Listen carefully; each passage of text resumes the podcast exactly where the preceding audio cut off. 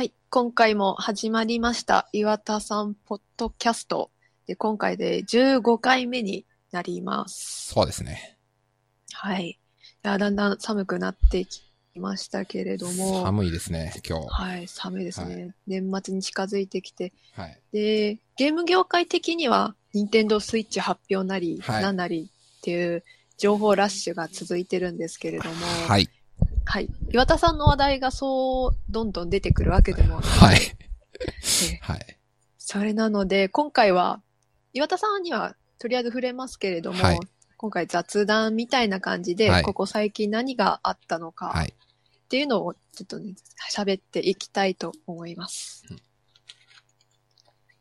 というわけで、じゃあ、時系列的に、まず前回からはい。続くっていうと、飛び出せ動物の森ダイレクトですね。はい。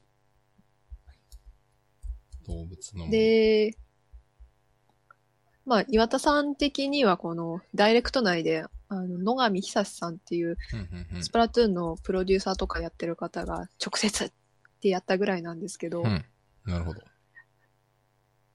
や、あの、なんだろうね、岩田さんが亡くなってからのダイレクトっていうのは、あの、森、えっ、と、森本さんであ、したっけ？そうですね。広報室の森本さんでしたっけ？そう、はいはい。はい。広報室の森本さんが MC 務められてて、で、森本さんは本当にただのとか面白い人とかでもなくって、本当に事務系の社員で、そうですね。はい。それなんで、なんかね、ほら、あの、ひっくり返ったりとか空飛んだりとかするわけでもなく、うん。あの、普通に真面目にやられてるんですよね。なんで、岩田さんがいた時みたいな大きいネタっていうのは全然ここ最近はなかったんですけれども、はい。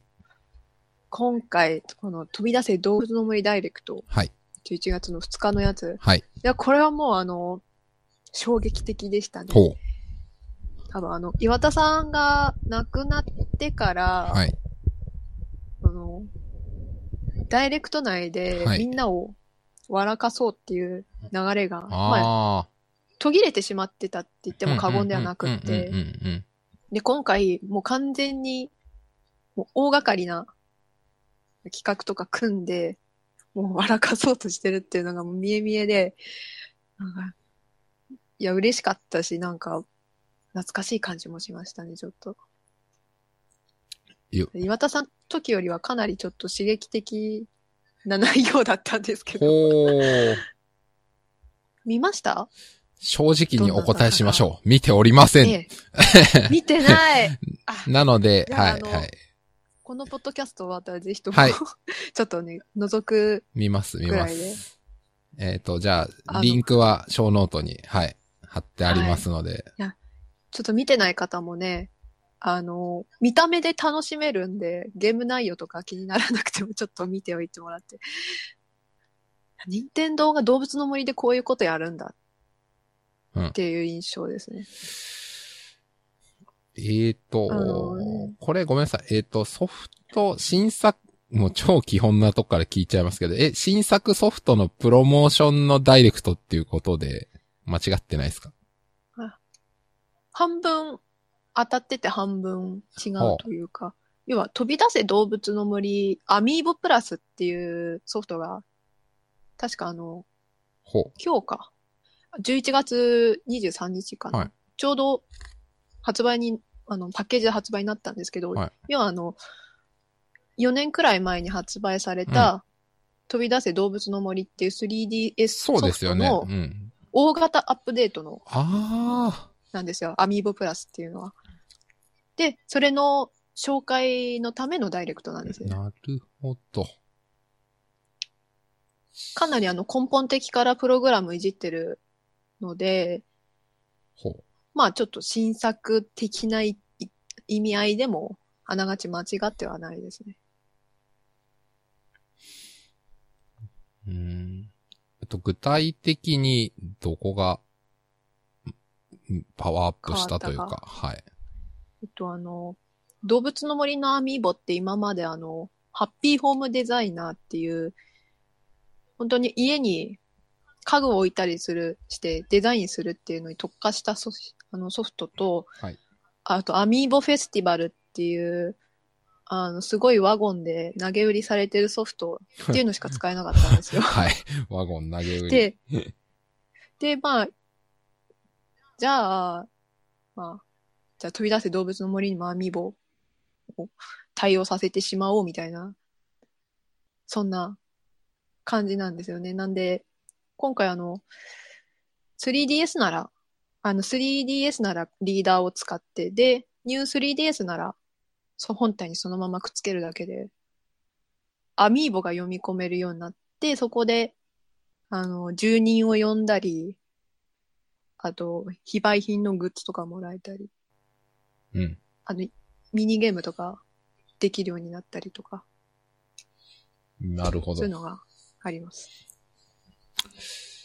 そうなんですね。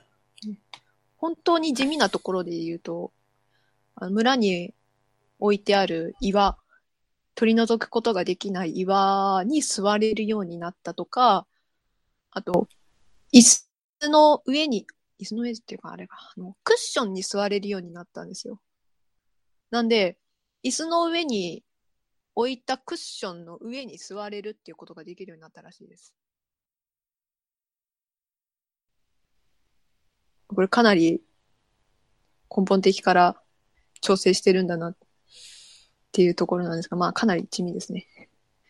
えっ、と、それは、ん？もう、その、ダイレクトした日ぐらいから速攻アップデートできるようになってたですか？あ今回面白かったのが、あの、ダイレクトしてる時に、え、もう始まってんの？っていう流れがあってあ、もう配信してますって映像内で言っちゃうんですよ。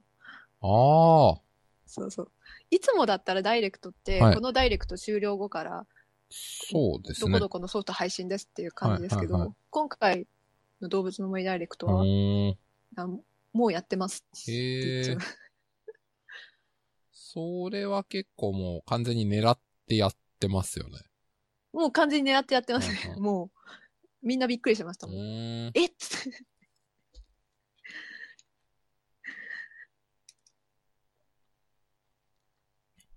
やっぱそれってあれなんですかね、その、ある意味完全新作ではないからこそ、そういうお遊びって言ったらあれなんですけど、もうできたのかなっていう。そうですね。あとやっぱりまあなんか、手こ入れっていう意味合いも強いとは思うんですよ。というのも、まああの動物の森のアミーボはかなり、あの、群馬でさえ安売りしてて、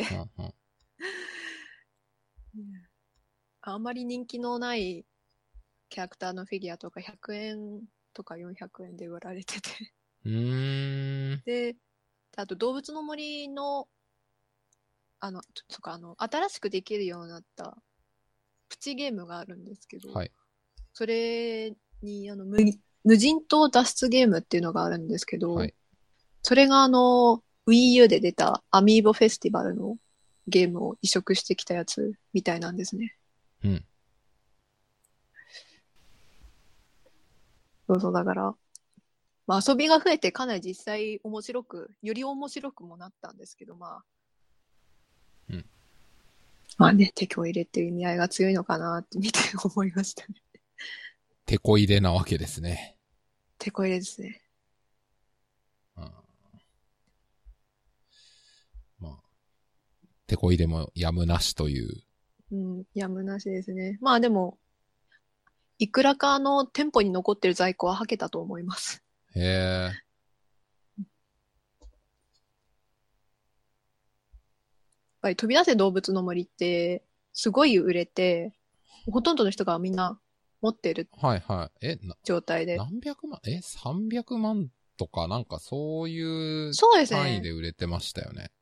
そう、そういう、そう、そういう単位で売れてました。なんで、それが一斉にアミーボに対応するってなると、売れ残ってるアミーボも、はいはいはい。一斉に売れるものはまあみんな売れてく。ーん。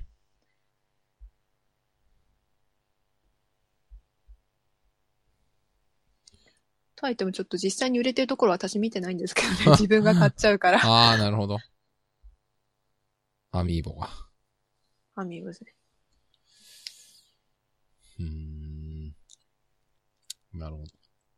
じゃあ、それが、まあ、飛び出せ動物の森ダイレクトと。ですね。まあ、あの、ゲームに興味なくてもダイレクトちょっとちらっとあ見てもらって。いわかりました。や、本当はあの、かなり刺激的な、えー、あの、異色のダイレクトになってるんで、じゃあ、遊び心あるダイレクト。ああら、あら、遊び心って言ってもいいのか。ああ、なるほど。そういう感じなんですねうんじゃあ、ちょっと、じゃあ、詳しくは見ろということで、あそうですね。詳しさ、まあちょっと見てもらいて。わかりました。まあ岩田さんじゃこれはできないだろうなっていう感じなるほどのダイレクトですね。了解です。じゃあ次次。行こうと思うんですけれども、はい、次のネタ。あの、動物の森ダイレクトの一番最後に、はいあの、ミートピアダイレクトってやつの。予告がされたんですね。はいで、予告編って名前のついた無料のダウンロードソフトも同時に配信になったんです。うんそれなんでちょっと、ミートピアダイレクトの話もしていきますお。願いします。もうほぼ岩田さん要素関係ないんですけど、はい。こっちはこっちであの、かなりカジュアルで、一般人向けっていう内容ですね。なるほど。あの、先ほどの動物の森ダイレクトが本当にコアな、はいネット上のオタク向けだったのに対し、はいこっちのミートピアダイレクトは、あの、役者さんを使ってドラマ風に仕上げてるんで、あ、見てて面白いっちゃ面白いんですけど、かなり、なんだろう、刺激的じゃない、なんか、ちゃんとした料亭の料理みたいな感じですね。うーん。まあ、正直あんまりあの話す内容は特にないので、まあこれは興味のある人だけちょっと見といてくださいっていう感じですね。えっと、ミートピア自体、いや、超基本的なことから言うと、えっと、3DS タイトルですよね。はい、そうですね。うーんと、あれ前回話しましたっけ？ちょっとミートピアって。どうだったかな？あー、話しましたっけ忘れねち。ゃいました。多分、話してたとしても本当に軽くだったと思います。少なくとも、うん、製品版はこのダイレクトの後に出たっていうことで。うんあの、予告編ですね。製品版はまだまだ発売が来月の、まだ出てない。来月なんで。そうですね。おっと。なんと。あの、予告編っていう、いわゆる動画なんですけど、はい、はい。動画に自分の好きなミーを当てはめて、で、それの動画を見て、で、気に入ったところ写真撮ってシェアするっていう、うんうんうん。そういうソフトですね。えっ、と、だから予告編だけど、えーゲーム要素があってインタラクティブにこう、人によって見えるものがちょっと違うみたいな。そうですね。あの、私の知り合いなんかみんな岩田さんとか宮本さんとかはい。を当てはめて、はい。ワイワイやってて。なるほど。ただ、一方であの、全然別のキャラクターを当てはめて、で、それでワイワイもできる。で今はもうあの、沈静化してるんですけど、配信当初は、はいあの、ツイッターのタイムラインで、私がフォローしてる人たちがもう大騒ぎしてましたね。うんこれやばいぞやばいぞってああ、まあ、やばいっていうのは、このゲームというか、その予告編面白いみたいな、そういう感じですかね。そうですね。これ買うわ買うわっていう流れですね。まあ、これちょっと実際に見て触ってもらわないとわからないかなっていうのはあります。ちょっと口で説明するのはちょっと難しいかもしれないです。うん。あの、そう、友達コレクションっていうゲームが昔ありましたけれどともも、、ともこれありましたね、ともこれ。うん。あれもまあ DS なんか特にかなり売れましたけど、それの、なんだろう、RPG 風のゲームなんですよね。なるほど。ただちょっと開発スタッフが違うみたいなんで、ともこれみたいにかなり、あの、奇抜な内容には、じゃないんですけどうん、ね。うん、うん。まあ、なんかまたその予告編の第2弾が、今度、11月末に配信されるらしいんで。まあ、まだ、まだまだこれからですかね。えっ、と、その予告編は、あ、そっか。えっ、と、インタラクティブな遊びだから YouTube とかでは見れなくて 3DS のショップからじゃないと見れないよっていうそうですこねと。ですね。で、そこから、まあソフト、まあ、形式上はソフト、ソフトウェアなんですけど、はいはいそれをまあダウンロードしてきて、はいで、あの、起動してそこで見るっていう感じですね。なるほど。じゃあ、それをやりたい人はこのダイレクトを見つつ、3DS のショップから落とそうしてねと。ですね。持ってる方はまあ無料なんでダウンロードしてちょっと触ってみてもそうはないです。了解です。はい。はい。じゃあ、次。次行ってみましょうか。はい次は。次あの、ミニファミコンですね。11月の10日にうんうんうんついに発売になりました。ついに。はい。はい。あれ、まさきさんは買いましたか？えー、買っておりません。あな、なんまあでもあのな。なんでですかね？あ、でもやっぱり、と、でもね、正直ね、特別、やっぱりあの、あの、ファンアイテムっていうのと、あと、お、あの、今でいうお父さんお母さん世代のはい。人たちで、ゲームはや、今やってないけど、昔そのファミコンでゲームやってたよっていう人たちのためのハードなんで、はい。で、内容的にもそこまでこれやっといた方がいいっていうものでもないんで、勝てなくてもいいと思いまえっす。と、がゲームそのものはバーチャルコンソールとか何とかで大体出てるし、みたいな、そういうことですよね。うん。そうですね。で、ただ、あの、ネット上、その、任天堂 e ショップとかでゲームをダウンロードできるような若い子たちなら若いいんですけど、それができない大人もいるわけですよ。全く疎い人なたちが。るほどですね。まあ私があの考えた、あの、ことじゃないんですけど、要は、えっとね、ミニファニコン何台売れたんだっけなめちゃくちゃ売れたんです。ええ確か24、24万台ぐらい売れたんですかなごいですね。そんな売れたんだ。そうなんですよ。確か、確かそんな数字だったと思います。後でショーノートにソース貼っておきますけれども、要は、本当にネット接続できないけれども、まあ、ファミコンのゲーム、まあ、懐かしいからやってみようっていう世代が、かなり買ったんじゃないかって噂されてますね。いやでも、おっしゃる通りで、なんていうのかな、ネットにつなぐ必要もない、カートリッジ入れる必要もないっていう、まあ、究極の簡単アイテムですよね。そうなんですよね。あの、HDMI の、うん。あの、ケーブル挿して、で、USB もテレビに挿して、本当にそれだけでできちゃうんですよ以上っていう。そうなんですよ。あの、コンセントどっかから引っ張ってくる。引っ張ってきて、あの、電源供給するっていう必要がないんですよ。あ、あ、供給す、え、え、え？電、電あ源いらないですか？あの、USB のポートで、テレビを経由して、あの、え？電、電気知らなかった。えーと、じゃあ、映像、音声出力と給電を一個で両方できるんですか？え？そうです。おー、それ今初めて知りました。マジか。すごいですよ。だから、あの、変な話、外でもできるって言われてますね。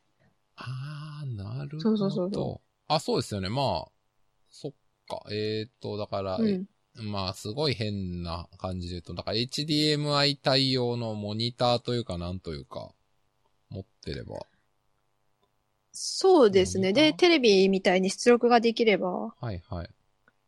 どこででも、本当に外ででもできる。あれですね。あの、ニンテンドースイッチのあの、プロモーションビデオは実際ミニファミコンを出してた方が正しかったんじゃないかみたいな。本当にこれ全部持ち出してるみたいな。うんうん。でもね、外でや、まあ、外で実際にやるって人いないと思いますけど。ただね、そう、そこがすごいんですよ。で、あの、同時にね、あの、USB のポートがなくって、あの、どっかのコンセントから曲しなきゃいけないっていう時は、市販の、あの、規格が対応してる AC アアダプタを使って。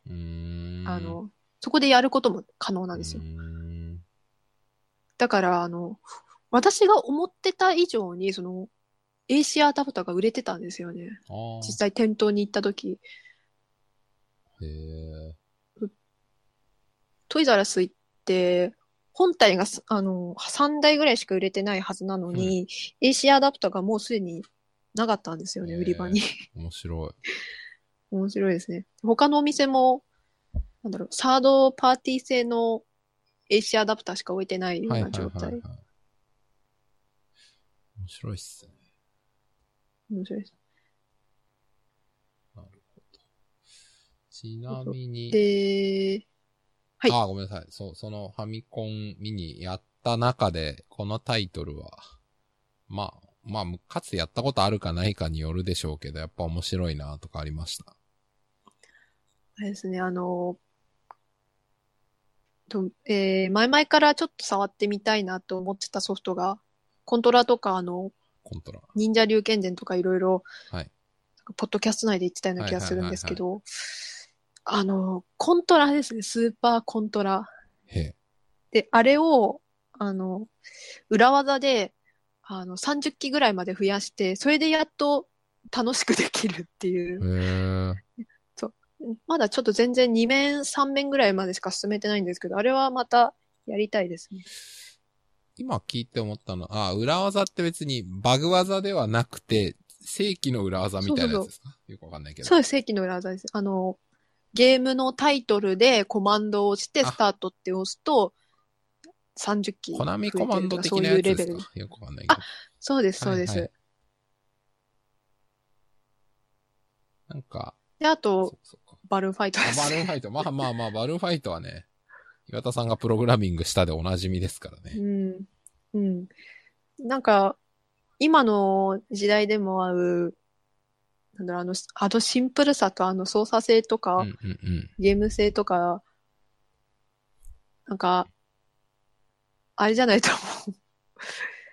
なんか、癒しうんなんですよね。でミニファミコンは30タイトル入ってますけども、私は、バーチャルコンソールですでに遊んでたっていうこともあって、はい。あの、ソフト触れてなくて。てかね、30タイトルあったらね、全部触るとか無理ですよ、どう考えても。うん、ちょっとね、触れないの出てきますよね。まあでも、なんだろう、あの、まあね、ファミコン、見た目もいいし、はいはいはい。電源つけて即、もうゲーム選択タイトルが出てきて、で、リセットボタンでゲーム中断もすぐにできるし、はいはい。復帰もすぐにできるし、コントローラーちっちゃいけど別に操作しづらいってわけじゃないしで、ああ、そうなんですね。で、あれなんか、ちょっと話それますけど、あの、コントローラーっていうかあのミニファミコンの今回のやつってデザインアメリカと日本全然違うんでしたっけ？そうですね。確か。向こうは灰色の筐体の、うんうんあの、NES うん。ですよね。いわゆる NES の再現だったんですよね。で、なんか大きさが全然違うとか、なんか聞いた気が。コントローラーあそのサうなんですか？イズも、なんか僕がよく聞あくポッドキャストでそんな話をしてた気あ、がします。そうなんですか。大きさ、それはミニファミコン同士で違うんあ、そうそうそう。ですかね。その今回出した NES 再現版と日本ファミコン再現版形の。で、へーでもどちらも手の、どちらもサイズは手のひらサイズのちっちゃいやつだと思いましたけどね。思うんですけど、僕それを聞いてちょっとまだ真偽を確かめてないので、後でちょっと、そんなことあるんかな。でもなんか、単純に、えっ、と、日本人とアメリカ人の平均の手のサイズとか考えると、ああ、日。本ので出すと、単純に文句出て遊べねえよってなるんじゃないかっていう 気が。あー、あれだな。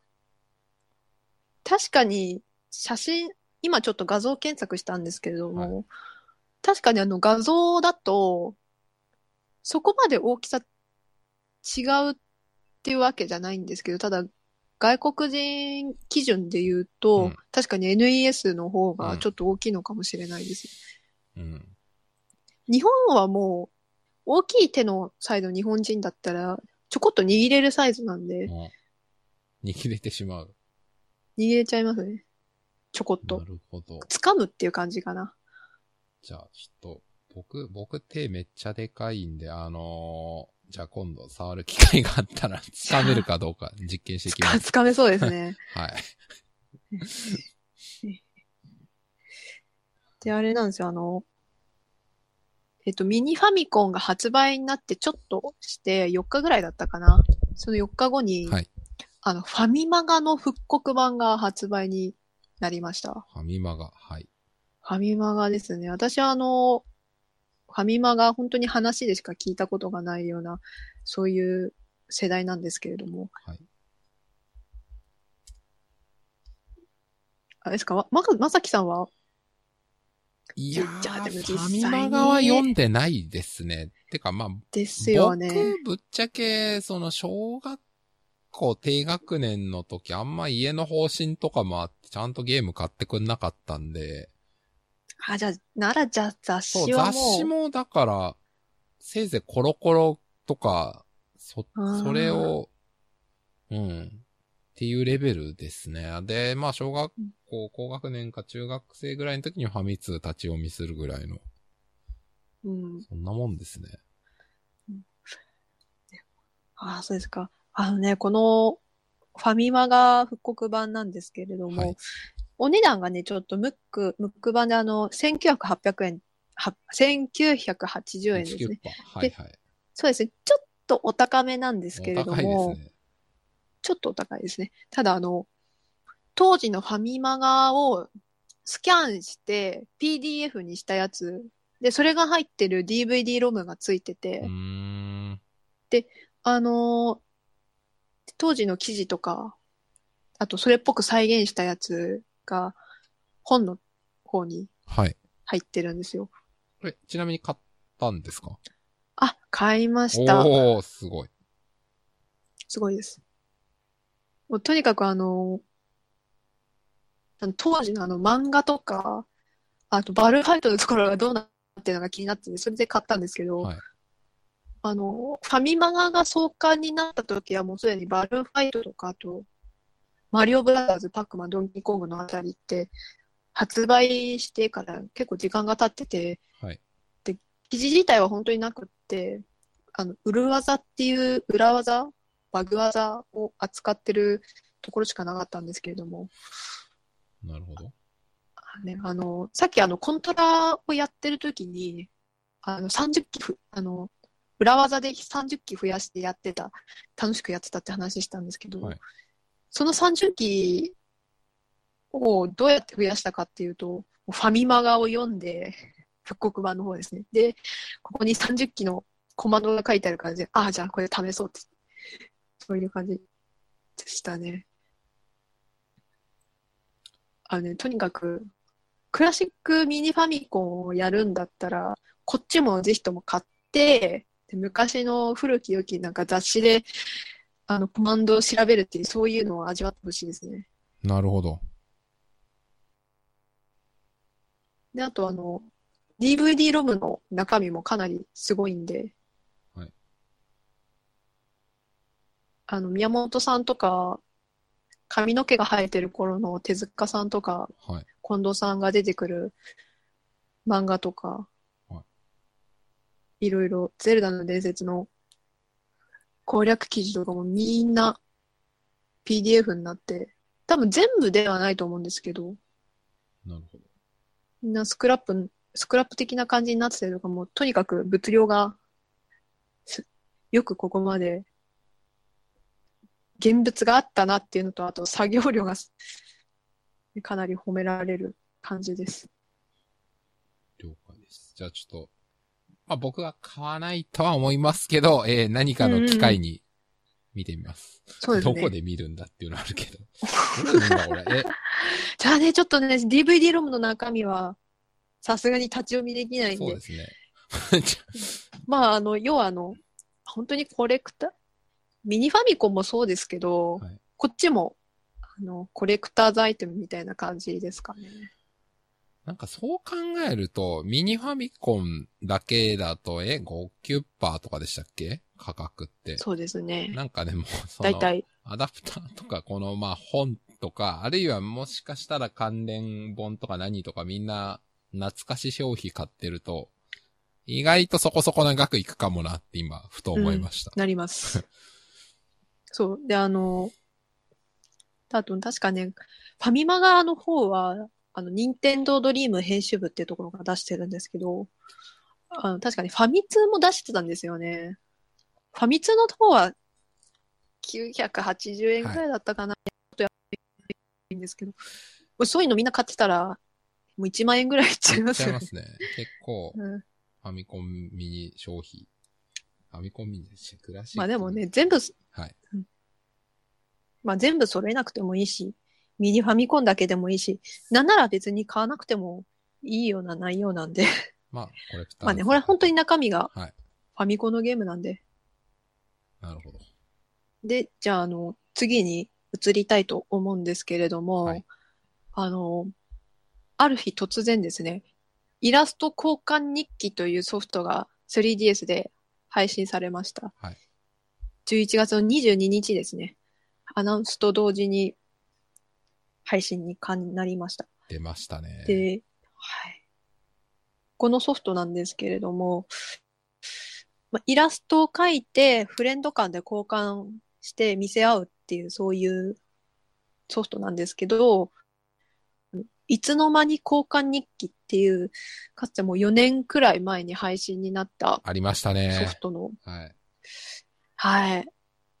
ある、あの、突然終了になっちゃった ソフトなんですけいや悲しかったですね。はい、それ、の調整版ですかね、イラスト交換日記は。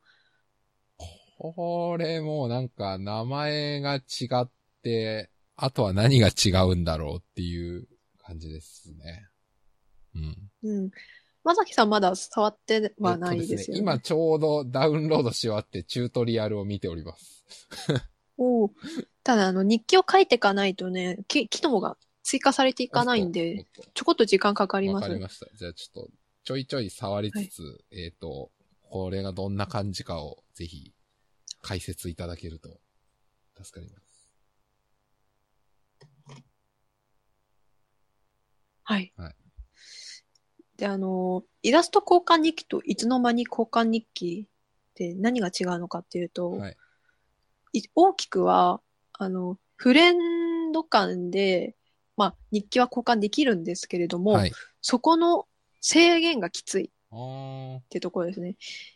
いつの間に交換日記は、ただ単にフレンドになってれば、あの写真も送れるし、声も送れるし、はいはい。で、日記は全部見られるしっていうところだったんですけど、イラスト交換日記は、まずあの、すべての機能を使うには、あの、対面で、あの、そのフレンドさんとローカル通信をして、はいずっともっていう関係に、まあ、要はお互い顔が見えてる状態の、はい。ちゃんとした関係があるっていう、そういう証明になるずっともになるか、今、ね、ずっともっていう単語で一瞬ちょっと吹いてしまったんですけど、それなんかどっかで聞いたことあるなっていう。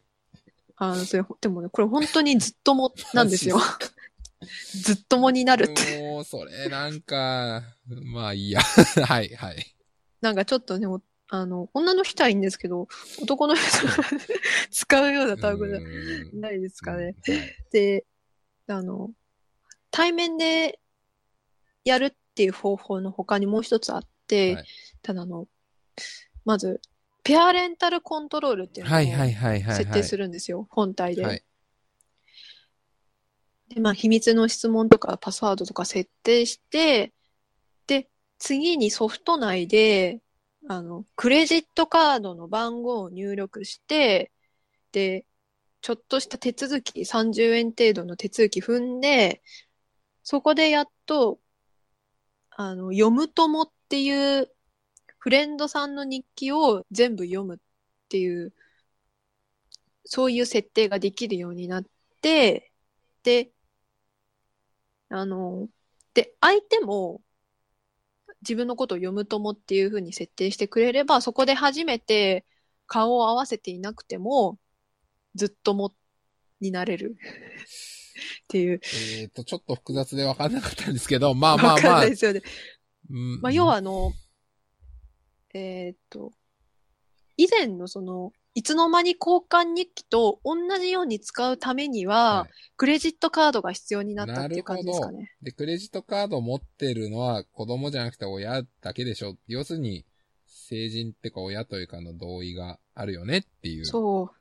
そうですね。だからあの、どれだけ子供が、あの、ペアレンタルコントロールなの、なんだのをくぐり抜けたとしても、はいはい。親がクレジットカードさえちゃんと管理してれば、はい子供がなんか変な人に関わるっていう、そういう危険性をかかなり減らすことができるって。いつの間に交換日記が突然終了になってしまった理由が、小さい子たちが、そうですね。あの、不快な思いをしてしまうってそういう事案が多くて、それで突然終了になってしまったと。で、まあ、それを克服ししたのが、まあ、イラスト交換日記なんですけれどまあ、でも、も克服と言ってもそのプロセスめっちゃめんどくさいっすね。かなりめんどくさいですね。で、ちゃんとした人でもクレジットカード持ってないっていう人がかなりだからあとクレジットカード入れるのに抵抗感あるって日本だと結構多いっすよね。オンライン決済したくないみたいな。なんだろう、なんかビザカードかなんかで、あの、プレペイド形式のクレジットカードっていうのがあるらしくて、それで登録あ、まあまあまあ。そうなんですけどね。でもまあそれで登録するっていう方法もあるんで、えただやっぱり敷居は高いですー、ね。高いっすね。うん。だからクレジットカードがない人は、フレンドさんの日記を一つしか見ることができなうい。うんうんなるほど。で、そのクレジットカードとの部分だけじゃなくって、イラスト交換日記はいつの間にの方でできてた、はい。あの、写真の添付ですか？はいはいはい。あれあの、カメラで撮影した写真も送れたんですけど、はいはいそれが一切できなくなって、なるほど。限られたゲーム内の写真だけが添付できるようになった。なるほど。ゲームのスクリーンショットは送れるけど、カメラ写真はもう無理と。無理ですね。でゲームも、なんか全部できるわけじゃなくて、なんかラブプラスはダメだったっていう人言ってた人がいたから。かそれ要するにゲーム性でなんか、まあ、恋愛要素とか何要素とかが強いゲームは NG みたいな。まあ、単に多分、任天堂が登録っていうかなんか把握できてないっていうかあ、登録できてないだけかなって自分はちょっっと思ったんですけど、ホワイトリスト形式みたいにして、これとこれは OK で、それに含まれてないタイトルは NG みたいになってるのかもしれない。か、かなっていう感じですかねなるほどで。すね。うん。で、あと、私あの、全部の機能解禁させたわけじゃないんでちょっとわかんないんですけど、おそらく声の添付もダメですね。あー、なるほど。前できたんでしたっけ、それ。そうですね。なんで、岩田社長のの肉声であの、直接とかはいはい、はい。っていうのもありましたけど、今回もシステム的にそういうことができなくなってる。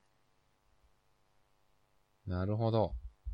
うんあとね今、今ちょうどチュートリアルの6通目ぐらいのニッキーからの手紙が来て、はい ずっともの説明が書いてあるんですけど、難しいっす。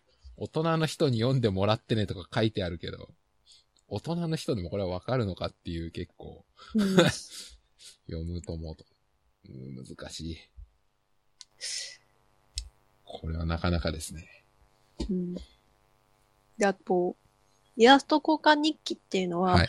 あの、いつの間に交換日記は完全無料だったんですけど、はいはいはい。こっちのイラストの方はフリートゥプレイ型で、マジっすか？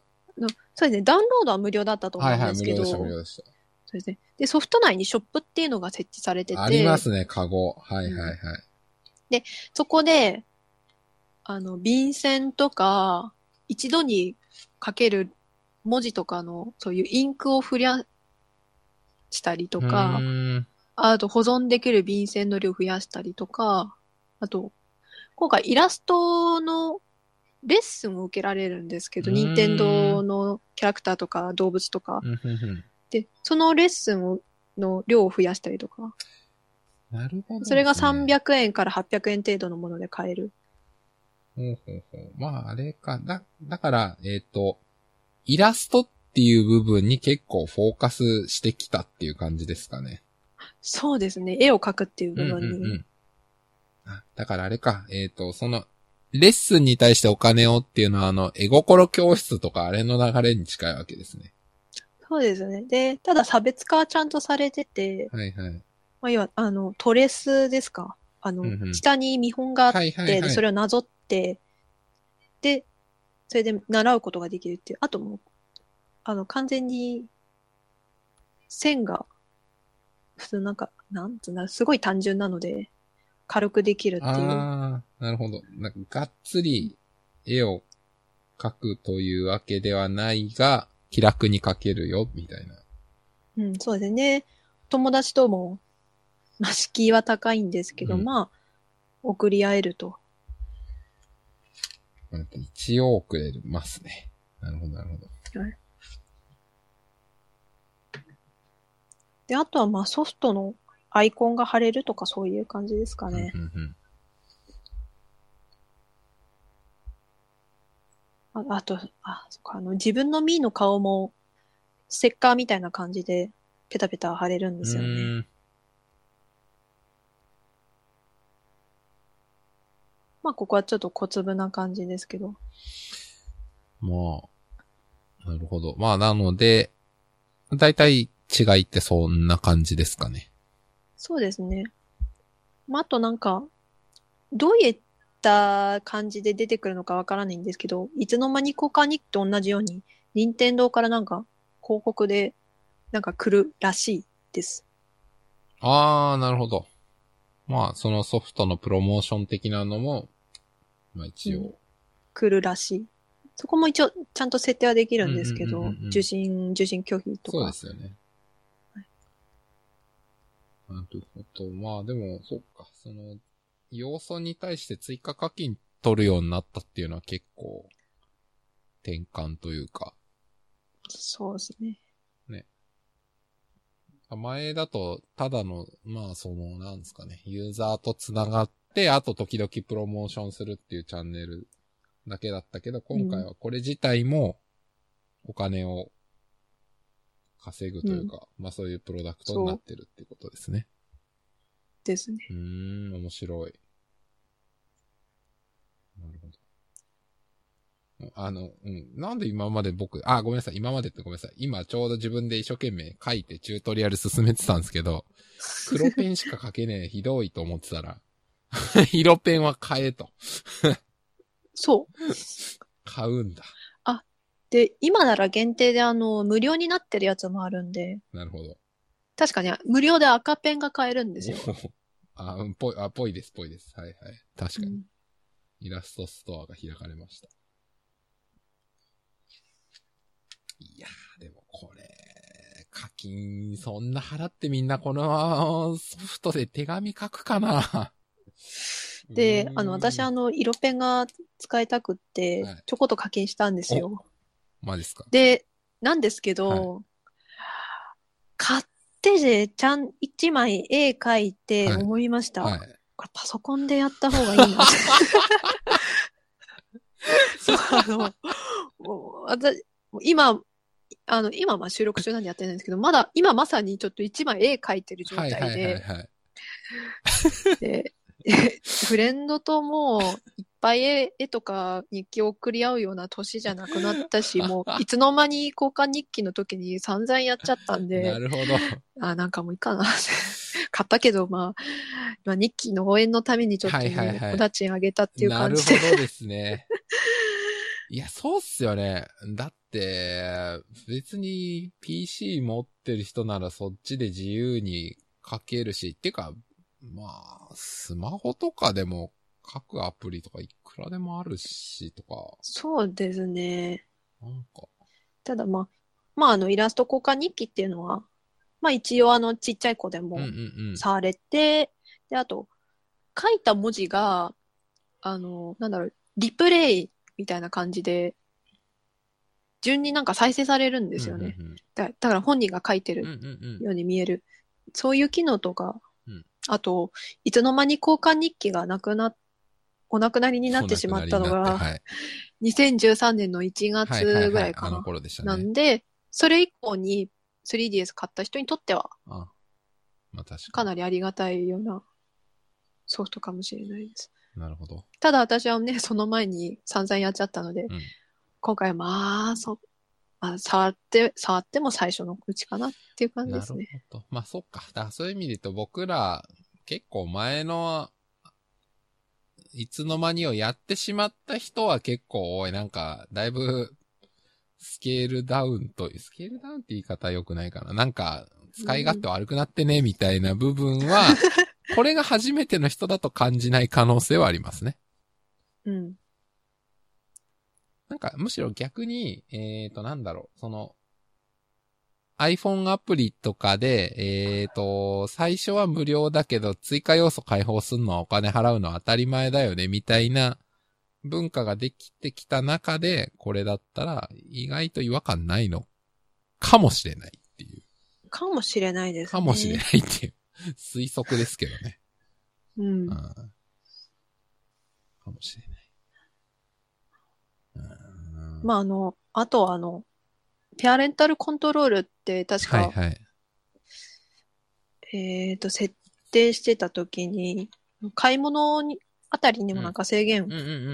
つけられるみたいなんで、ですよ、ね。まあ、あえてそういう項目を設定することで、うんなんかそういう、ね、セーブとかもできるのかな、みたいなあ、あんまり、あんまり影響、影響はないかな。そうですね。どうなんだろう。ちょっまあ、便箋とか、あの、いつの間に交換日記のと。時は、うんうんうんペンの色こそは全然、うん確か黒ペン、あ、色は変えられたけ変えられど、ましたね。あ変えられましたね、確か。だけど、そんな多いわけじゃなかったし、便箋なんか、まあね、人からもらうっていう感じで、んんうんなんか結構あの時はその、便箋を海外の分とかも含めてコレクションする人とかいましたよね。そうで、そう、海外の本体とか持ってる人うんが、うん他のフレンドにあそうそうそう。向けて回してきたりとか、なんか、それで、やったーみたいな、そういう、うん、あります、そういう遊びもあったんですけどね、今回は、買ってうん、フレンドにうん、見せつけるっみたいな。ていう感じですね。まあ、ちょっと、これはまあね、どう転がっていくのか、未知数ですね。でも広告目的のそのプロモーションの日記でもらえたらいいんですけどうね。ん。まあ、多分、ある程度はやるでしょうね。うん。新作タイトルの時には、それの、みたいな、っうん。ていう。まあね、いつの間に交換日記の時もかなりそれが楽しみだそうったんで。ですね。ね、岩田さんの日記もうんありましたね。ね、来ましたかありまらし、たね。懐ねかしい。岩田さんだけじゃなくて宮本さんとありか、ましたね。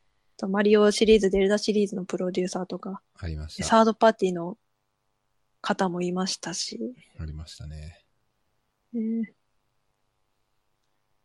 うん。じゃあ、まあ、ちょっと、これについては、引き続き、ですね、はい様子見様子見という感じじですかね。しかし、まさか、約2年半ぐらいの沈黙を破って、いきなり出てきたかみたいな。で。いやー、出てきましたよね。ちょっと、もう無理だと思ってましたからね、うんうんうんあれ。そして、ニッキーっはいはい。ていうね、キャラクター自体が、まあちょっとしたあの根強い人気みたいのがあって、まあだからそれが復活できたっていう意味は良かったのかなっていう。そうでよかったですね。うんみんな子さんの人なんかあの、お帰りとか言ってましたよね。はいはいはいはい。うん。ね、これがニッキーっていう人気がね、あの、根強いものになったから、じゃあ直接こっちでね、ちょっとお金うん摂取していきましょうっていう感じなのかもしれませんが。まあでも実際のところね、えっ、と、収益が上がるプロダクトじゃないとなかなか続いていかないっていうのも、まあ事実なので、うんはい。まあ、本当に始まったばっかりなんだよね、そうですこれに関しては。はいはいはいというわけなんですけれども、どうですかね？あと他に、ちょっと小ネタでこれ喋っておきたいなっていうのは。あーあ、なんかミニファミコンの時にあの謎の CM の話をするの忘れました。まあー、あ、どっちでもいいんですけど。まあね、あの、要は、あの、ファミコンをやった世代に突き刺さる、はいはいはい。その昔風の昭和の昭和の。完全再現 CM ですね。あれ、テレビ、テこれはレビで流れてたんですよね？ちゃんと。流れてました、はいはいはいちゃんと。鉄腕ダッシュですかね。はあの、関東はいはいはいの日曜の7時かあ。らやってる番組ですけど、ゴールデン、まあファミリー世代向けですよね。ですね。視聴率もうんなかなかあるところ。そこで突然流れたんです。昭和のこの CM が。いやーねもう子供からしたらポカーンでしょうけど、ポカーンでしょうけどね。30、40とか、まあそういう人には、ですね。おーみたいな。そう、リアルタイムでこれ見てた人とか、あと私あのネット上で当時の CM とかも見てたんで、はいはいはい。ああ、やっちゃったなって、いい意味で、ああ、やっちゃったなって。いやー、よくやりやがったですね。うんうんうん。あの、服までちゃんと再現されてたんですよ。そこまで見てなあの、かった。なんか、なんかピンクのなんうか、フェルトみたいな服。まあちょっと見てない方はちょっと、そうですね。3種類あるんで、あ、でえ、任天堂公式がね、はいはい。アップされ、アップしてるんで、じゃあちょっとショーノートに貼っておくので、ぜひ、ははいい。じゃあ、はい、ぜひぜひ、はい。というぐらいでしょうか。というぐらいですかね。はい。ちょっとね、岩田さんの話、いつの間に交換日記のところしかなかったんですけどね。ままあまあまあ。こういう時こういうも時もある。はいで。しょはい。う。えー、君島さんから日記は果たして届くのああ、か。それ気になりますね。どう思います？来ると思いますか？でもね、来てほしいですけどね、ネタ、ネタ的な意味で。だけどね、まずね、君島さんはね、任天堂ダイレクトに出るのが先かな。そうですね。そこかなって。まず、任天堂ダイレクトに出るイコールなんか一線を越えたっていう感じが私にはあるんで、なるほど。君島さんはね、全然一線越えてないんで、なるほど。ちょっとそこは超えてくれと。ぜひ。正直ちょっと超えてほしい。超えてほしいまあ、あの、なるほど。いいですね。まあ、あの、なんだろう、すごい印象的な話、うん。まあ、君島さんは真面目な方なんだろうなっていう、うんうんうんそういうおじいちゃんなんだろうなって感じがあるんで、ちょそこを、多分ね、超え、キャラを超え、ないだろうなって。キャラを崩してくれるかどうかに期待していると。ですかね。まあじゃあちょっとそこは、今後数ヶ月、楽しみに。ですね。っはい。はいはい。て感じですかね。はい。そうですね。はい。はい。じゃあね、また年末にかけて任天堂スイッチのそうですね。話題とか出てくるとは思うんですけれども、まあ今回は一この辺で。旦ここではい雑談終了させていただきたいと思います。はいじゃあ、はい、じゃあありがとうございました。ありがとうございました。